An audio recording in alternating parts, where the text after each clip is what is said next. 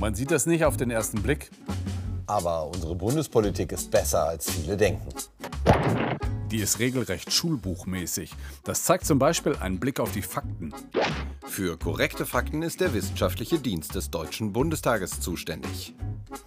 Der Dienst sitzt im Bundestag ganz rechts und liefert beispielsweise bei der Impfdebatte den wissenschaftlichen Hintergrund.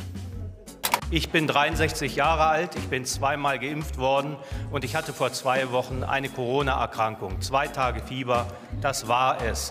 Die Behauptung, diese Impfung würde in irgendeiner Weise also vor der Erkrankung schützen, ist damit nachweislich falsch.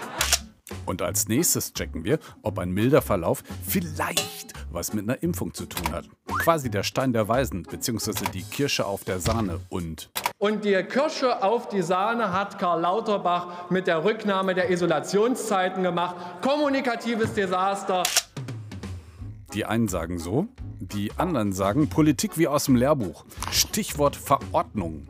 Was gilt und was nicht, entscheidet der Bundesgesundheitsminister abends bei Markus Lanz. Ich werde das morgen, also diesen Punkt, den werde ich wieder einkassieren, weil das Minister, ja, also man muss als Minister. Ist das jetzt die Ankündigung? Das quasi, ja, die Ankündigung wird morgen noch offiziell werden und so weiter und so fort. Das macht es übersichtlich. Den gleichen Zweck erfüllt die sogenannte Richtlinienkompetenz. Der Bundeskanzler bestimmt die Richtlinien der Politik. Seine Richtlinie heißt, egal was passiert, ich sag hier nichts. Das macht Sinn, denn Stichwort Gewissensfreiheit. Abgeordnete entscheiden frei und sind nur ihrem Gewissen unterworfen. Das Gewissen der Union sitzt hier vorne und heißt Thorsten Frei. Und damit beispielsweise bei der Impfdebatte niemand aus seiner Truppe Quatsch macht, schreibt er vorher allen in einem Brief, wie es geht. Kein Scherz. Stimmen Sie unserem Antrag zu, lehnen Sie die übrigen Vorlagen ab. Gewissensfreiheit, wie aus dem Schulbuch.